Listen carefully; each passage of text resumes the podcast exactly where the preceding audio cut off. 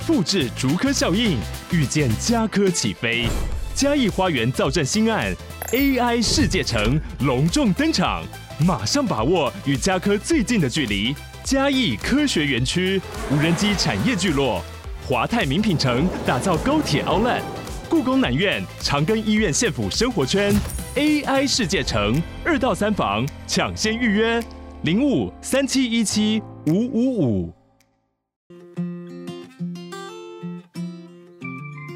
你正在收听 Tasha 的健康管理，照顾你的身心灵。今天很荣幸呢，我们邀请到姜冠宇医师，他现在是整合医学照护科的主治医师，他已经从医呢超过十年的时间，长离长期致力于老年照护跟长照的议题。他也是台湾第一届整合医学科受训合格的医师，让我们欢迎他，请跟大家打声招呼。Hello，大家好，主持人好。嗨，江医师好，我想要请问，就是江医师，你专长的这个整合医学是什么呢？可不可以给我们听众介绍一下？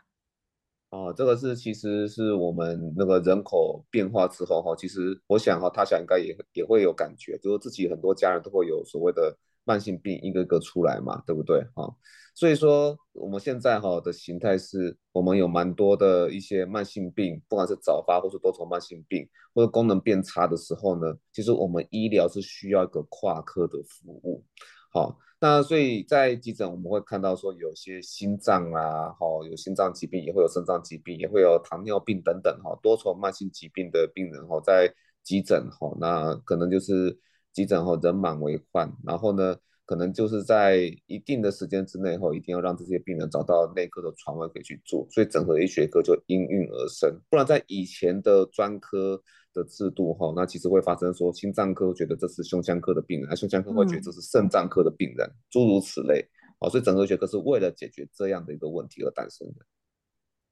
你那我太好奇了，这跟加医科有点类似吗？呃，加医科其实在欧美的定义哈，它是其实深入我们社区的居民去照顾我们那个呃地方居民的第一线的健康嘛哈，然后呢，如果说真的有问题了，再把它转诊到后面去。但是这个转诊制度或是分级医疗制度在台湾其实并不是这样子发展的哈，所以变成说民众一有呃问题哈，因为我们台湾地很小嘛，然后。就是走三到五条街，可能就一间诊所。我们就是就近去诊所，或直接去医院。好，所以说我们变成说直接去看耳鼻喉科，看什么科这样子，是这样子来。那但是哈，就是现在就是因为我们的 那个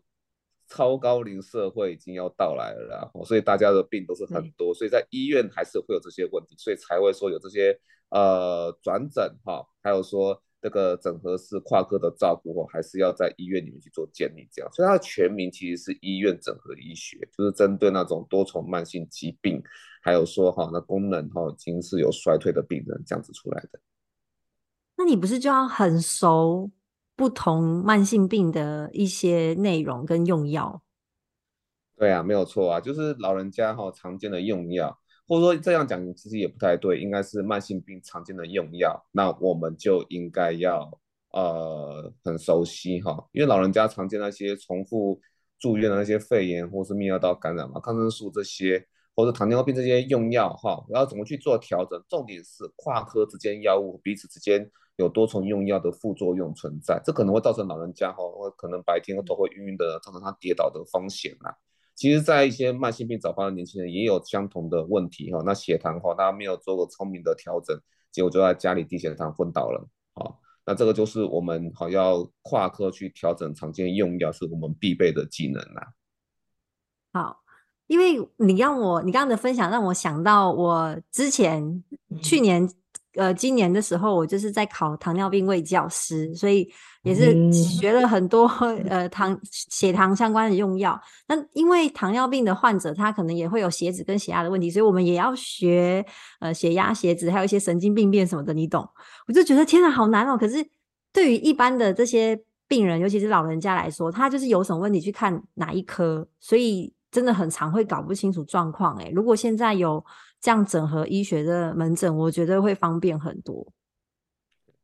整合医学哈，其实在欧美它是 没有门诊的哈，因为它是欧美哈，他们主要是 open hospital 开放医院，是医师觉得说在诊所的病人哈有问题，然后带到医院来住院。也就是说，医师是常常不在医院里面的哈，所以才发展出说，哎，今天呢，欧美他们老人家也多了，然后住院的病人也很多，所以说医院要制度化，就会发展出这种整合医学、医院整合医学照护的医师嘛，哈，这是医院核心在工作的医生，他就是没有属于自己的门诊。可在亚洲把这个制度带来亚洲之后呢，那在亚洲这边哈，那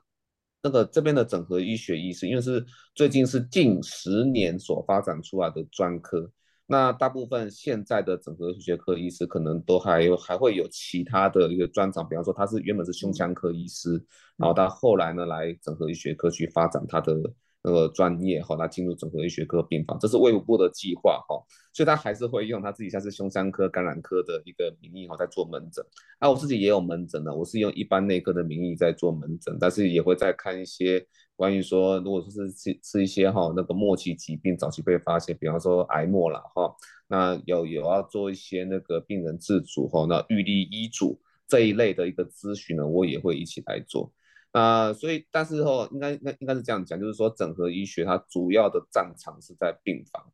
不过也是因为说我们是台北市立联合医院的关系，所以说我们病房之外也要去做社区的照顾，嗯、所以说一度都衔接从病房好，然后呢到那个机构，或者说到居家的这些医疗哈，那其实我们通盘都要很熟，所以整个病人的变化过程我们都是看得到的。哦。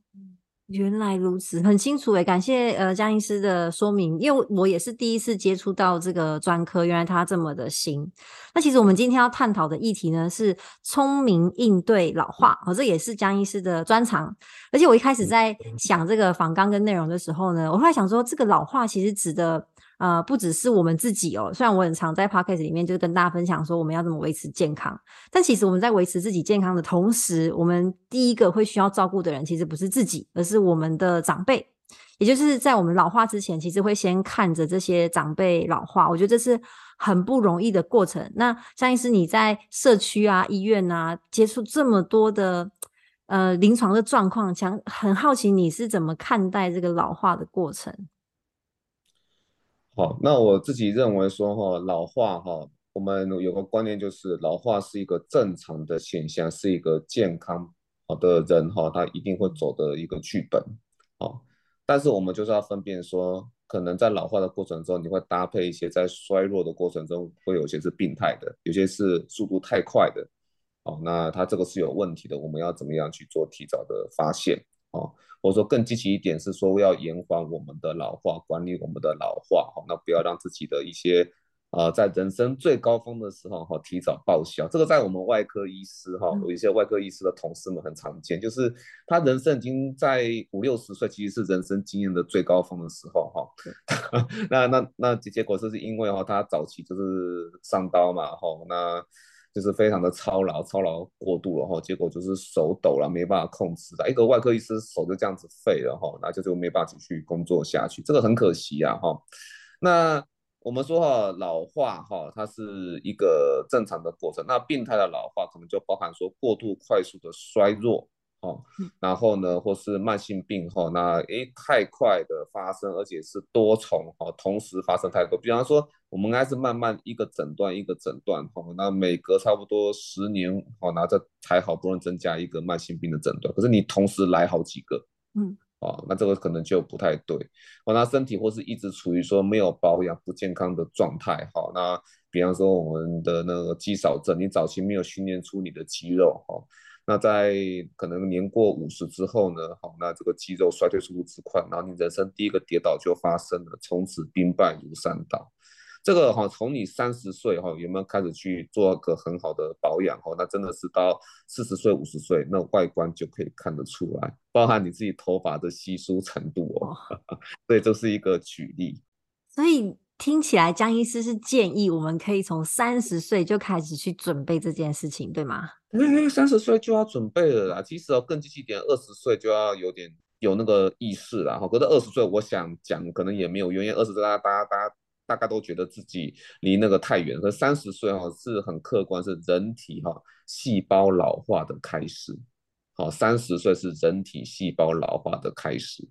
啊，我们可能都没感觉哈，但是大概到三十五岁，接近四十岁的时候，你可能会一些疲劳，或是呃一天工作很累啊，然后躺在沙发上就不小心睡着了，那个就是你开始有老化的一个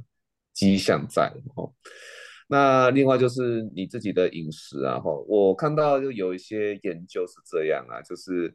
哦，因为我们最近说那个失智症嘛，哈、哦，这是个很红的一个研究。失智症就是在发生之后，哈、哦，情绪变化，然后记忆力啊会开始慢慢的褪色，哈、哦，那会造成全家家庭经济上很严重的负担。但是你知道吗？我们其实有一些哈、哦，现在的生活习惯都是让自己处于失智症的一个危险边缘。你猜是哪一个？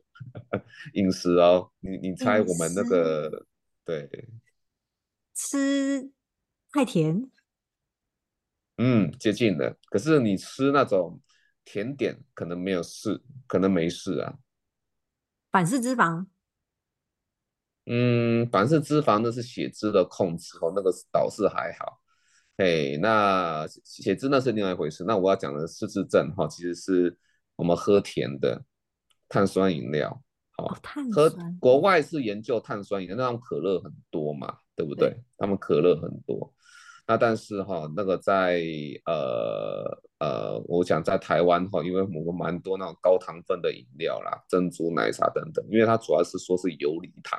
在饮料里面的游离糖。如果说哈常常去做摄摄取的话，其实会让四十岁四十岁之后的失智症哈提早报道，这是很多人都没有意识到的。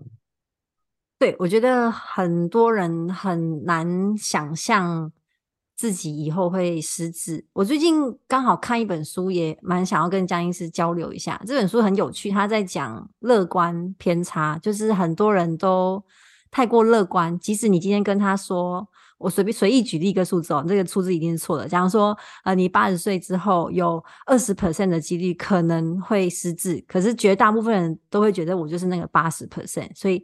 他们很难。觉得自己要提前做准备，就很像买乐透，每个人都觉得自己会中奖的概念啦。但其实你也知道，中奖的几率就是很低，但是你还是会觉得我有机会，就是这样。所以的确，我很认同。现在饮料店超级多，然后大家其实都知道好像不太好，可是又觉得喝一点点应该没关系吧。所以我也很好奇，江医师你怎么去？照顾自己的身体，然后你怎么去预防自己的老化？你这么专业，会怎么样去做日常的准备？你可以简单分享一下吗？对，我觉得一个最大、最大、最大的一个呃核心原则哦，我要讲到说浓缩，把所有的细节哈，今天要把它排除掉，你要浓缩到一点的话，就是你的人生哈、哦，那那个一定要做到，就就是说哈，你的消耗要比你的摄取还要来的大，这样子。哦，消耗要比你的摄取量，你可以吃很多，你可以吃很丰富，哦，你可以吃你想要吃的精致食物，吃让你开心的东西，这都 OK，这都没有关系。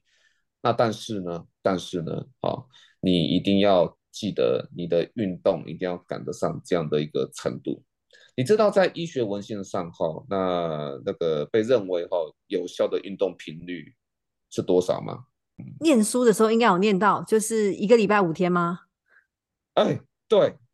有刚念完，对，刚念完糖尿病卫教，嘿，OK，对，一周要运动五天，而且而且哈，这个运动的内容是怎么样的一个内容？我直接讲哦，我自己个人的话哈，是一定要运动一个小时。其实我自己是上上那些健身的课程哈，或者说没有上也没关系，那一定会有自己留下来去做一些自己。想要做的重训，所以我的运动量是很大的哈。嗯、那就是说，你其实每天至少要运动一个小时。那这一个小时的内容哈，那你可以是心肺运动那种，看你要走跑步机的，还是说要跳有氧健身操啦，哈，只要让你说觉得说有那个心肺训练到。然后另外就是说哈，那个肌力的阻抗的运动，那是要训练你的肌肉嘛，哦，让你的肌纤维哦，不要说一直在这边消退这样子哈。那重点就是你这个运动这一小时哈，一定要爆汗，一定要爆汗，做到爆汗，这才是有效的运动。你做什么运动内容都 OK，但是一定要爆汗。好，那一个一周哈，至少要哦，一周七天嘛，它至少要五天以上。好，那这个样的一个消耗程度，好才能够说赶得上我们好现在哈营养充足的一个带来的热量的伤害啊。好，我们吃的也不是说纯粹热量的问题，刚刚讲了很多那些游离糖、自由基，好，还有说我们的血脂问题，有些人还要特别去控制尿酸的问题，因为现在尿酸跟所有的代所有的代谢性指标哈，高血糖、高血脂、高血压一起看，那你要消耗大于你的摄取哈。那这样子呢，才是一个为你自己的未来的代谢哈立下一个很好的基础。好，那这个是我要跟大家分享的一个核心的观念呐。好，有些人自由基难免会吃很多，怎么样？因他压力真的实在太大，那你可能对自己运动要求就很高。可是我相信一周至少要五天以上，这个对现代人来说，可能很多人都会有困难。超级困难，我觉得刚刚很多人可能听到一周五天，然后他们就跳出去了。我其实也是很喜欢运动。我以我为什么会知道一个礼拜五天，就是当然也是因为念书，然后我自己也是几乎每天运动。可是我觉得我去问我身边的朋友们，不管男生还是女生，除非他是那种你知道就很很喜欢跑健身房的，或是有在跑全马、半马的，除此之外，大部分的人都非常困难诶。所以江医师，你怎么从这么忙碌的生活挤出时间去运动呢？好，那我觉得说哈，这个是一个习惯呐，好，就是呃，你逼自己运动最好的办法就是你直接哈要要求自己到达运动场合，因为你到达运动场合，你唯一能做的事情就是去运动。OK，是是这样子啊，哈。那我自己哈是健身房的常客啦，哈，我会要求自己说每天下班哈，那一定要去运动一下。那不管长或短，可能最近哈冬天比较懒一点，或者说觉得比较累一点，你可以运动量少，可是你至少每天要去，这样子就可以了。哎，我是我是自己我是自己是这样子的一个运动心得啦，哈。那我想这个就是。在体力比较好的时候，哈，你可以慢慢的去增加你的运动，哈，但是这这个中间过程要避免一些伤害。那我自己的运动呢，像是那个有一些是拳击，哈，那有一些是那个呃有在教练旁边哈，那辅导的这些重训，或者说有些教练是团体的体能课程，我觉得这些都可以参加。好，那当然我也有一些朋友哈，他们就是喜欢去慢跑，这个也很 OK，因为慢跑算是比较全身的哈。那甚至大家可能要知道一个秘密，就是慢跑哈，其实你的肱二头肌也很重要，因为你会摆手嘛哈。如果说手哈那个二头肌的肌肉是不够的话哈，就是我们那个上臂的那个肌肉不太够的话，其实你跑起来会相当的累。哎，所以任何一种运动，我觉得都 OK。那在一个呃避免说有伤害的可能之下哈，那。持续的那接近每天的这样去做，我觉得这样子就可以的啦。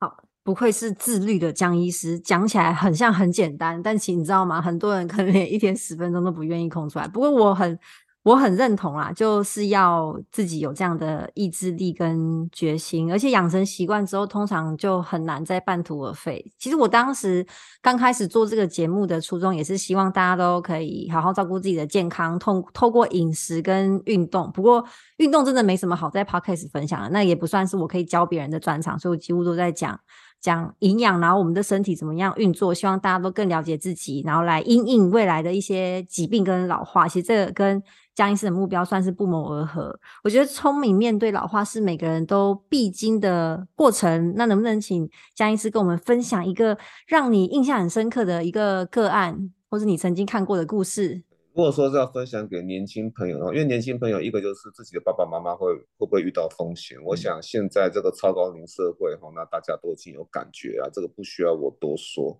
好，那只是说年轻人哈，那种三四十岁的哈，那。会不会说会有老化的问题来跟你提早报道？哈，这个才是我要切入的重点啊！哈，大家可能呃会觉得说那些呃心血管疾病可能会离自己很远哈，但是好在今天那些空屋的哈议题，还有说那些饮食哦营养过剩带来这些自由基伤害的一些问题哦，我们的心血管疾病其实在全球都有年轻化的情况哈，这个是在 WHO 就有在警告的。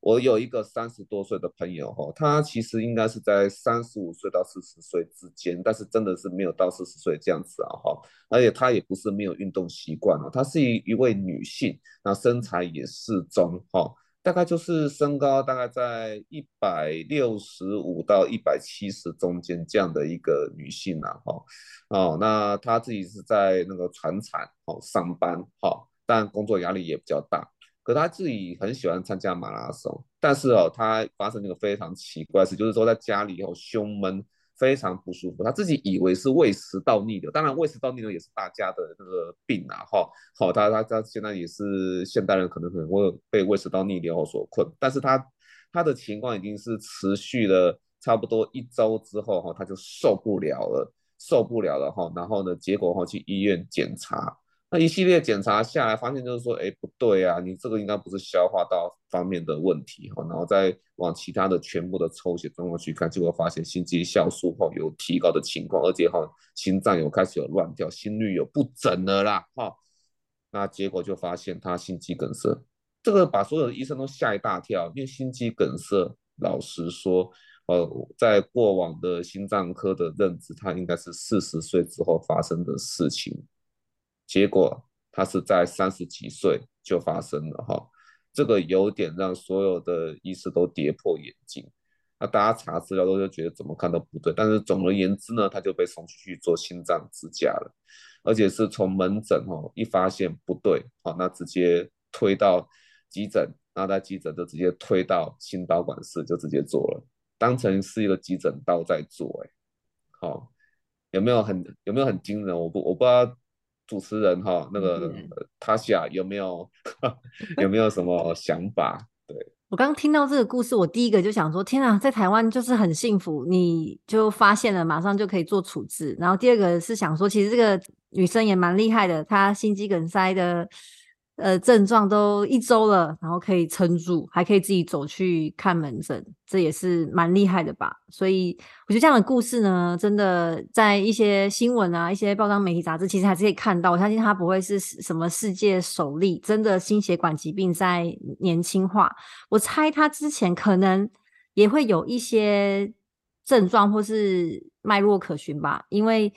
呃，最近也好多新闻都是什么健身网红。然后突然很快的离开这个世界，没有错，没有错，那个有可能是运动过过多，那是那个另外一个层次的问题了。不过我回头检讨，就是说为什么有一些慢跑的年轻人，哈，那可能哎，反而心脏病提早来报道，那些心脏冠状动脉的疾疾病哈，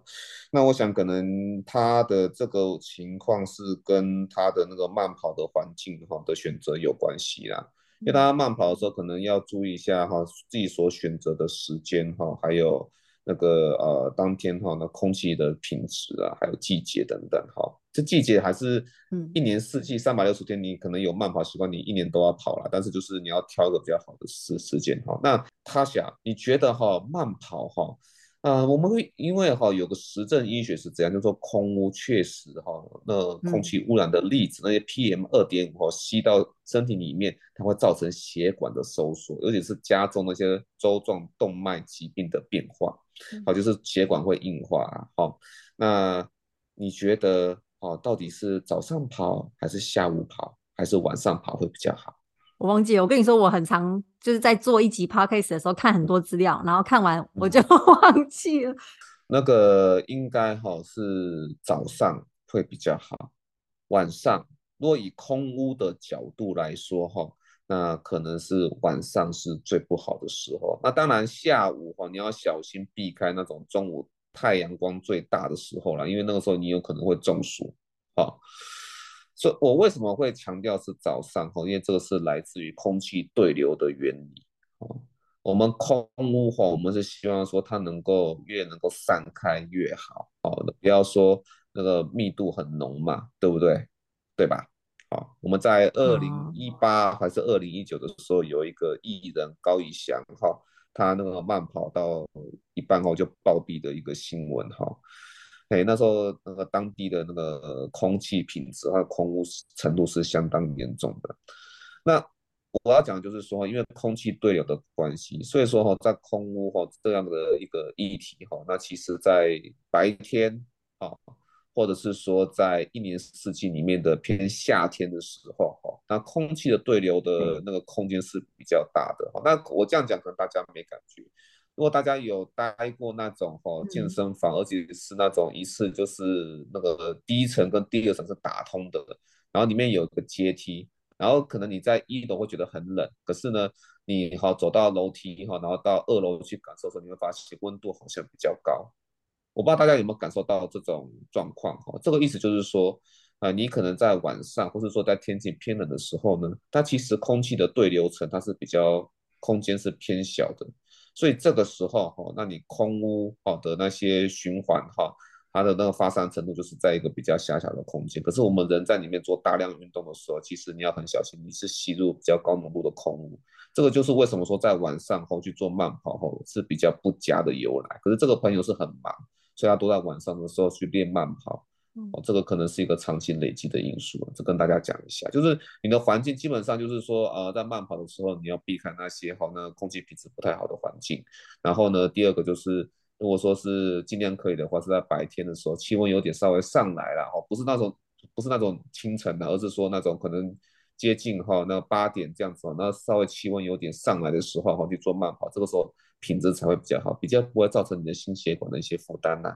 我觉得很多的知识真的很细，就有可能你没有在用到，你就会忘记，反正没有在使用嘛。像现在，如果你问我国中数学，我可能也不太记得了。所以我觉得江医师。很贴心，他现在为了大家呢，推出一个线上课程，把一般我们生活用得到的健康知识全部都整理一个套组，要教大家怎么聪明的去应对这个老化。那我们就请江医师跟我们简单说明一下这个线上课程的内容。好，那我想哈，这个线上课程是我跟呃同伴们好那研究设计出来的啦，是针对我们现在哈一般大众。那因为是多重慢性疾病，很可能会年轻化。然后呢，我们也面对到说自己衰老的一个议题哈，我们开始在谈什么抗衰老啊哈，或者管理自己哦，不要过过度的老化，然后也预防说哈那个那些失智症提早的报道哈，所以会有这样一系列的课程。那你能够照顾你的家人哦，避免发生风险，你也能够哈照顾你自己的健康哈，那维持你自己未来的一个产值哈，甚至呢在未来。哦，你自己的那个人生的健康品质哈，在所有的表现上哈，那不会走向一个冤枉路，太早的报销这样子。好，那所以这个是老化全方位应对手册。那除了说照顾你自己的家人，好，然后呢，也是说照顾呃，有些已经是呃照顾一些倒下的家人的一些照顾者心理健康之外呢，那同时也是对自己如何提升这些健康呢，然后有迎接一个健康老化。哦，或者是说哈，那延缓老化啊，那持续健康的一个人生，然后我觉得这是一个很好的指标。然后把我这个多年来的知识啊，看到的一些临床的呃经验哈，然后全部整理起来成为一个心得分享给各位。那其中也有提到所谓的聪明就医，这个在国外被称为 choosing wisely，呃，那些是说哈，如何避免你那些哈。在就医过程中，有些是呃不必要的、浪费的，甚至有伤害的医疗哈。在这个今天医疗发达的过程中，你如何做到一个哈？那在就医的过程中，不会让你自己反而受到医疗的伤害。一个很重要的与医师、嗯、医疗人员之间沟通的撇步，这些全部都会交给各位。那有没有推荐？觉得正有什么烦恼的人，或是他有什么样状况或背景的人，他很适合，或是一定要这样来学习.有没有推荐一下不同的族群？好，那我觉得哈，可能自己对于自己哈自己的功能哈，或者说外观哈，那已经觉得说好像有一些衰退的迹象，自己的体力哈，那正在有变化的这些朋友们，好，那可能就要多方注意，或者是说你看到在你的家庭里面哈，已经有啊家庭成员哈，那身体有一些变化。可能有一些失智哦，或者说有些肌少症的一些迹象出现，或者说家人已经发生这些疾病的意外风险了哦。那我想哈，这些都是与每个家庭切身相关的故事。当你发现说你的家庭正在走向一个衰退，然后你自己也是个三明治族群，或者是说你自己哈感觉自己身体已经不像以往哈那么的健康，你很担心未来哦没办法继续在你的职场上哈有。持续有水准的这样子去做表现的时候，有这些担忧的时候，你其实可以就来听我的课程了哈。那我想哈，人哈他有一些能力哈，那我们说记忆力嘛，哦，这个其实在衰老的过程中，哦，它是不应该哦，它快速的退化。但是如果说你这些记忆力啊、理解能力哈，会发现就是说，哎，你好像这个这几年的表现不如前几年的那个高峰这样子哈，那其实呢，你就要多方注意。那怎么样去注意？这其实都有 table 哈。那你可以来听听看我怎么样跟你来做分享。我想要帮江医师补充一个族群。因为其实我也是从蛮年轻的时候就开始很注重一些身体的保养，并不是说家里真的有谁生病，或是我有什么状况，我只是突然觉得，我希望人生可以一直很开心的玩乐，就我还蛮注重生活品质的。那生活品质什么时候会受到影响？就当然第一个是收入不够嘛，想买的东西买不起。我觉得第二个就是你有钱没命花。那当时因为就在念护理系，在医院实习，就看到有一些这样的例子，所以我觉得这样子的准备非常适合你重视生活品质的族群。就你是很享受生活的，那我觉得享受生活不代表你要过得很不健康，反而你要过得很健康，因为这样你才可以有很多时间可以玩乐。不然就会有一句话，就是朋友之间的玩笑，就是。如果我的命不够长，那我的钱就会留给爱人的爱人，我觉得这样会很可惜。所以，我们应该呢，都要让自己能够真的健健康康。如果能活到八十岁，就要玩到八十岁；但能活到九十岁，就要可以走到九十岁。那这都一定是从年轻的时候开始准备。尤其是对于很一般的上班族，因为我知道我的听众啊，基本上都是上班族。我想象最辛苦的状态就是，我们一边要照顾逐渐老化的长辈，然后同时又要照顾自己年幼的小孩，然后自己工作压力可能又很大，所以想要请教，呃，江医师，你在临床上有遇到很多类似的状况吗？当然是非常的多啦。我们通常三明治族群呢，大家可能在倒霉一点，四四十岁就会成为三明治族群了。那个这个是有关于说自己的爸爸妈妈哈，是不是提早哈突然倒掉？哦，我讲一个最可怜的三明治族群，我想他想身为女性，听了应该会非常的惊吓。这个我在很多场合我都有讲啊，哈，好，那虽然说虽然是八九十岁照顾，当然都是六七十岁了，哈，但是四十岁你就有可能遇到这样的状况。我在住院医师的时候，哈，有一个案例我从来都没忘记，哈，就是，哦，他的妈妈，哈，那刚刚倒下。好，他的妈妈中风，那中风是很突然嘛，哦，看起来都人都没有事情了，啊，突然就这样子倒下了，哈，躺在床上。然后我是住院医师，我要每天去看病人，哈，然后我就把那个窗子哦，这个把那个窗帘哈给掀开，哈，然后因为照顾这个妈妈的女儿嘛，哈，那三十多岁，然后是新婚夫妇嘛，哎，你猜这个呃？这个新婚夫妇在他妈妈倒下，妈妈是那个意识昏沉嘛？你知道？你猜这对新婚夫妇他们在讨论什么吗？既然我们刚刚在说三明治，应该在讨论小孩吧？他们在讨论说妈妈倒下了，要不要把小孩子给拿掉？哇，这是非常沉重的啊、呃、一个讨论议题啊。对，所以就是每一个人哈都有可能遇到这个突如其来的时候，很多人会认为认为之后这个离自己很远，好，那但是。事实上，一来的时候就整个就来不及了。但是我们现在也是越来越少子化，以后我们应该最主要还是自己要照顾自己，不然如果真的有小孩，通常也是只生一个，那还要让下一代照顾我们的话，压力实在太大了。所以我很多同辈的朋友，不管有没有小孩，他们都有这个决心要自己照顾自己，所以越年轻开始准备当然是越好。那对于要准备自己的老化，江医师觉得首要注意的事项有哪一些？除了刚刚说的要认真运动之外，你觉得还有什么事项是值得我们注意的？哦，那我觉得说像那个老化有很多方面可以去想啊，哈。那第一个就是说哈，关于说你的那些营养，哈，然后呢，你的运动习惯，哈，然后呢，你的一些就医的行为等等啊，哈，这些都可以去做多方面的一个探讨。然后呢，你日常生活功能的一些维持，如果避免一些对你有一些有伤害的一些呃行为哈，这些都要有多加的警醒了哈。我想大概是这样，讲起来大概就是蛮笼统、很简单，但是哈，其实细节哈就是相当的细一些，不要把它当成是一个套组来看这样子啊哈。这个东这些东西，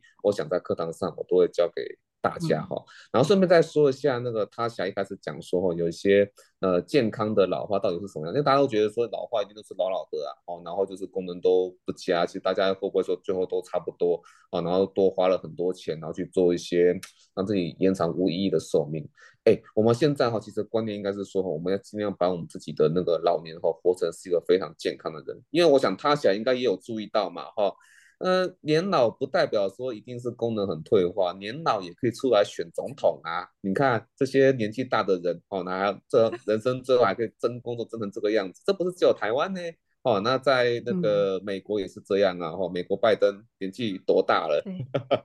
OK，哦，他也是能够去继续去选总统啊！这些选总统其实体力要消耗很大，嗯，健康的老年人就是这个样子。好，那我们说这件事情也是说在公共卫生上哦，所谓的健康不平等哈，那我们尽量也是消弭这些健康不平等，因为我会讲的是说，好像如果说我们不注意的话，或者说有些人可能就是因为他身边的资源没办法去维持他的健康，所以这些人反而是在我们古早时代认为肚子大是一种福气嘛，对不对？那、嗯、现在都是反而是那个呃经济比较不好，或对自己知识哈。那比较不够的人，他反而是肚子是大，他比较不会控制他自己。反而是我们哈，或者说那个比较注意自己健康的人哈，他这种肚子都会是平的，这个也是一个要点哦哈。所以这些东西呢哈，健康的势能哈，那我想这些我都会给大家哈来做教学这样子。我对健康的老老化其实非常有想象，很多人都觉得说哦，老化就是八十五岁甚至八十岁，或者有人觉得七十五岁就很好。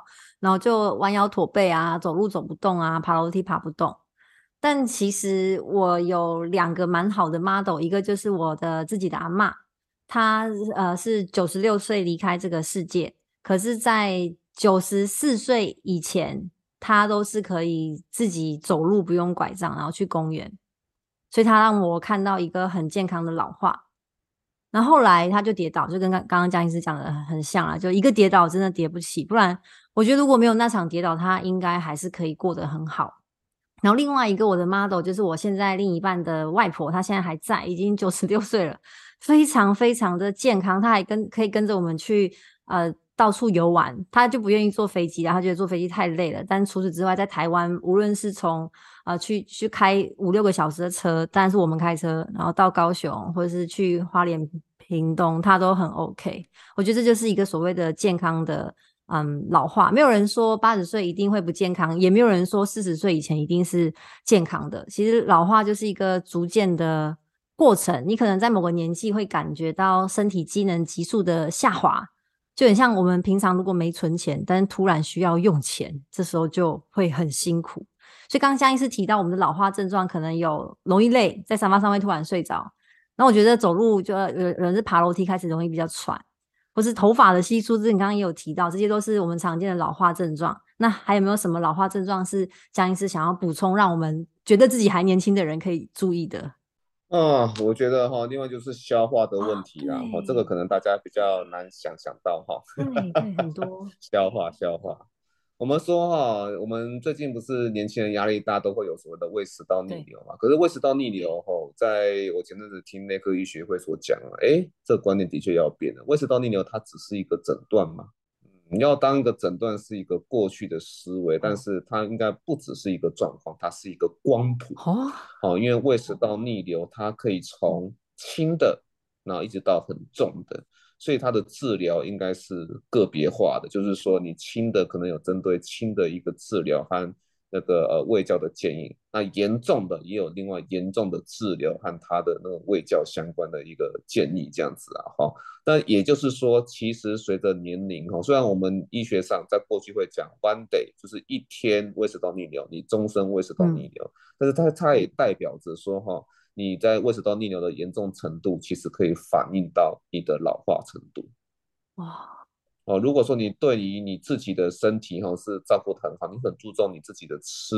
哦，还有说整体的消化道健康的话，你其实胃食道逆流的情况就会比别人少掉很多。就算有，但是它几乎是不太会伤害你，不会说有些人可能胃哈，那常常半夜痛到没办法睡觉这样子。对，你让我想到另外一个例子，我之前好像有跟大家分享过，就是有一个我同学的弟弟，他其实很年轻，可是他二十六岁就很严重的胃食道逆流。他原本就是胖胖的，然后很常熬夜，然后吃宵夜，然后后来因为胃食道逆流就都很不舒服嘛，所以他就一口气瘦了十五公斤。你看，年轻，所谓的年轻，不到三十岁，他可能身体已经像七十岁了。我在想，消化道哈，其实是为什么是？那个呃老年人社群，或者说整个社区的一个大病，然后让消化科医生常常在一个社区里面很受欢迎，就是这样了哈。其实消化道影响的不只是消化本身的疾病，然后它也会造成说那个老人家，或者是说或消化本身有问题的病人，他营养吸收的一个困难。有些人贫血哦，有些人哈维他命 B 十二叶酸没办法吸收，导致说他。失智症就来了哈，然后呢，或者是维他命哈，那那个有些没办法吸收的情况之下哈，然后全身的免疫力变得比较差等等，哦，或活动力就这样子变差，肌肉质量减少，哦，那这些全都是消化哦带来的问题。有些人其实他并不是营养摄取的问题，是营养摄取再多，他消化也没也没办法吸收，因为他消化道本来就不好哈。那这个也都是另外的一个思考，我们都会放在课程里面这样子。好，那来到了最后，我想要请教江医师，就您当初入制这个系列课程的初衷，可以跟我们听众分享一下吗？对，因为我是认为说哈，我们来到了超高龄社会哦，应该是说社会要尽量减少哈这些负担呐哈。那因为呃，我们社会上有一个老一代哈，他们的一个用语啦哈，我我可是我觉得那个实在是。那个俗语哈，实际上我觉得让大家留下个非常差的一个观念，比方说是及时行乐是一个，就是有些病人哈，他好吧没关系，我都乱吃，然后喝酒跟你拼感情哈，然后那一天可以喝一点五瓶高粱哈，啊结果就是那个肝硬化，天天在我的病房里面去抽腹水这样子哈，好，这个这个是一个，好，这是极端案例，那也有说哈，就是好死不如歹活。好，那我就是那个 呃，活得很痛苦都没有什么关系哈，那就就就是有点乱活一通。其实哈，好死是一回事情，但是呢，我觉得歹活这个观念是不对的哈，而是说我们要如何延长我们的健康年龄。我们人的一生里面哈，有可以区分为说健康余命和不健康余命。好，那我们的。整体的寿命哈，在进步国家都是八十岁以上。好，那但是呢，我们发现说，在二十前二十名对高龄化的一个呃友善的国家哈，它都是健康余命大概可以到七十多岁。它这个一刀切是在于说，你在七十多岁之后就要受人家照顾，也就是说每个人都会躺床躺个十年，接近十年左右。哇，那个都是最后哈，大家那个呃。呃，造成别人的负担，然后我们人口结构是这样的，那我们对我们的下一代，好，是不是就负担越来越大？那我们整个社会的那个任何的保健制度，哈，或是说那个呃保险制度，我想都会崩溃，然后不管这是每个欧美国家进步国家，还有说亚洲的进步国家都已经在遇到的事情了。那所以说，怎么样哈去做个预防医学，尽量减少这些哈那健康负担，让大家能够哈能够然后健康一生哈，那不会说有太早的提早报销，或者是说那个你的呃人生最后其实是不健康的那个生活或是在受苦的，然后造成别人的负担，甚至在病房里面哈，那你都要躺在床上，那大家还为了你这件事情还吵架，吵全家感情都不好，我不希望看到这件事事情了哈。大概就是在病房看到非常多的故事，都认为都让我认为说，我应该要来开出这套课课程，让大家学习说怎么去帮助自己，也帮助自己的家人。好，非常感谢江医师的分享。我觉得当然临床会看到很多故事是一般人看不到的，不过呢，大家也不要想得这么沉重，你就当做呢是。帮自己的未来呢，有点像买一个保险，可是其实这个又不用像保险花这么多的钱，因为它是你的知识，你学到了你就会用，你用了受惠的是自己跟自己身边的人。其实这也是我当初想要学习这些营养知识的初衷，也不是为了说一定要变得多苗条或是马甲线，但觉得健康是必要的。而且我觉得开心过生活，像刚刚江医师分享的及时享乐啊，这些跟健康的生活其实并没有冲突啊。我觉得我也过得很开心啊，就我们运动也是很开心，我们吃健康的食物也是很开心，所以这件事情是没有冲突的。那我接下来要跟大家说呢，听众有福了。如果你对这个课程有兴趣的话，你可以到资讯栏的网址呢看更多的细节。那购买的时候呢，你只要输入折扣码 Tasha 就可以享有优惠。而且之后呢，课程可能会再涨价，所以请大家把握这个有效期限的优惠。那再次感谢江医师来到我们的节目受访，期待我们都能够优雅的抗老，过上健康满足的人生。好，谢谢大家，谢谢大家，拜拜。